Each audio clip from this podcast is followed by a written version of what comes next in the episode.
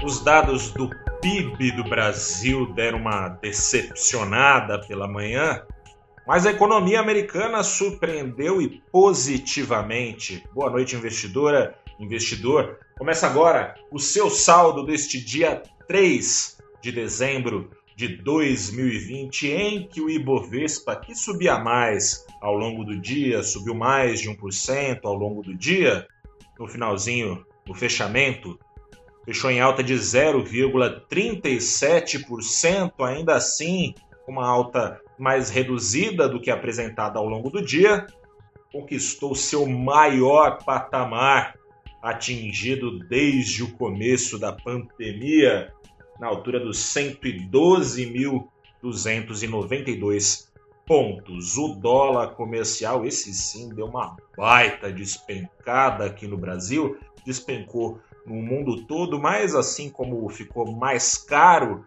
no Brasil é, disparadamente ao longo do ano, hoje foi onde mais ficou barato. Caiu 1,93% o preço do dólar fechou o dia aos R$ 5,14. Como eu disse, os dados do PIB não, não foram muito animadores pela manhã.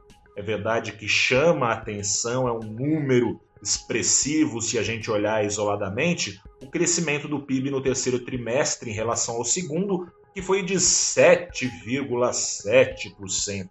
É um baita crescimento, mas veio de uma base bem fraquinha no segundo trimestre em relação ao primeiro, o tombo foi de maior intensidade do que essa alta, foi de 9,7%. Portanto, esse tombaço do segundo trimestre ainda não está pago, não foi recuperado é, o nível de atividade perdido no trimestre que passou e decepcionou, além disso, claro, mas decepcionou por quê?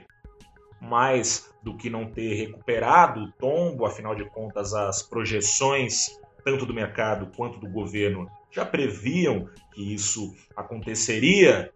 O problema é que o crescimento veio abaixo dessas projeções, o mercado projetava na mediana, apurada pelo Valor Data, nossos amigos de pesquisa econômica, do valor econômico, apuraram que a mediana das, das expectativas do mercado apontavam para um crescimento de 8,8%. O governo projetava um crescimento de 8,3%.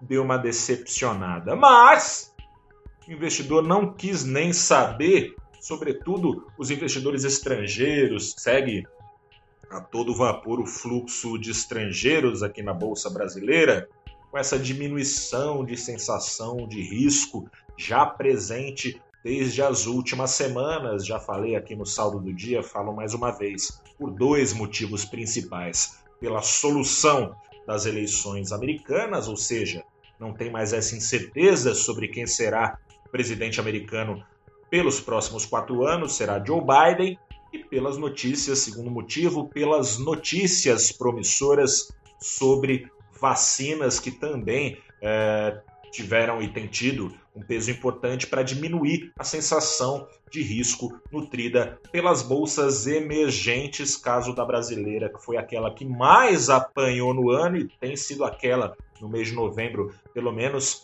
tem sido aquela que mais subiu.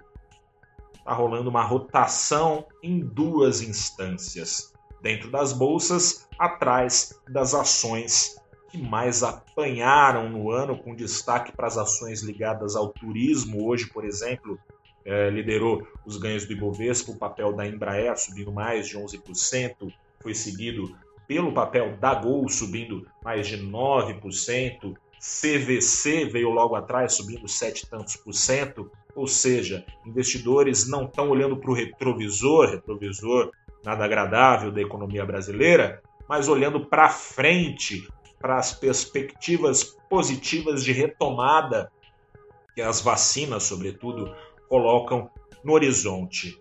Mas teve retrovisor para trazer animação. Como eu disse no começo do vídeo, o retrovisor americano está surpreendendo, mas nesse caso surpreendendo positivamente. economia americana mais dinâmica do mundo, apesar da segunda onda por lá, aquela que mais assusta no mundo. economia americana tá tendo, não está tendo solavanco, não. O setor de serviços por lá cresceu em novembro e cresceu mais do que já era esperado. E na última semana, você deve, é, se não acompanhou, acompanhe sempre no saldo do dia. Saldo do dia, eu avisei aqui que os pedidos de seguro-desemprego na semana que passou, a, a penúltima semana de registros, tinham vindo acima das expectativas nos Estados Unidos. Agora, toda quinta-feira sai esse dado, se acompanha sempre no valorinvest.com. Agora, os dados vieram melhores do que eram esperados, menos pedidos de seguro-desemprego foram feitos na comparação com aqueles pedidos que eram esperados pelos analistas de Wall Street. Um número ainda acima dos 700 e tantos mil pedidos segue bem acima da média histórica, mas olhando numa perspectiva mais curta, na comparação com as expectativas, veio melhor que o esperado. Hoje tivemos nova batida de recorde nas bolsas americanas, o índice Nasdaq é, bateu esse recorde. Nos últimos dias tivemos o Dow Jones batendo recorde, tivemos também o S&P 500 batendo recorde recentemente lá nos Estados Unidos. Essa batida de recorde deu um gás para as ações aqui no Brasil acompanharam, aliás, o ritmo de Wall Street quando o Ibovespa estava subindo lá na casa de 1%, o ritmo de ganhos era maior nos Estados Unidos. Por lá, no fim do dia, começaram a ser devolvidos ganhos. Aqui no Brasil aconteceu a mesma coisa. Tem uma incerteza aí preocupando investidores em relação aos gastos que serão feitos ou não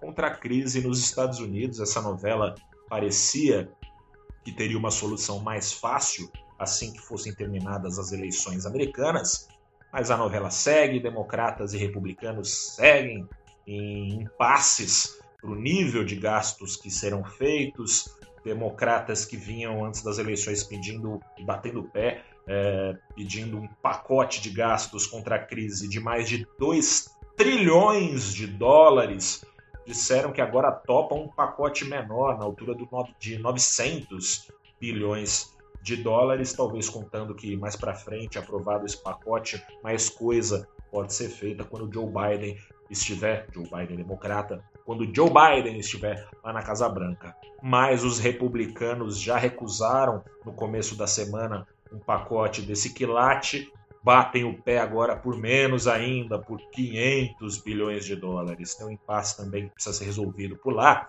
para decidir o orçamento do governo americano. Se isso não for decidido até o dia 11 agora, vai ter shutdown nos Estados Unidos. Shutdown, você já deve ter acompanhado, né? Tivemos alguns nos últimos anos, é quando democratas e republicanos não entram em acordo e o governo americano fica paralisado. Isso é ruim em qualquer situação numa situação como esta, da maior crise econômica em mais de 90 anos, e por mais que tenham vacinas trazendo uma perspectiva animadora, essa crise manterá sequelas ainda, tende a manter sequelas economicamente falando ainda por algum tempo, é preocupante imaginar que o governo americano fique travado é, em meio a essa crise. Hoje foi dia de alívio. Eu sou Gustavo Ferreira, repórter do valorinvest.com. Fique por aqui, a gente se fala amanhã. Sexta-feira é dia de saldo do dia e saldo também da semana. Aquele abraço, boa noite, até a próxima e tchau.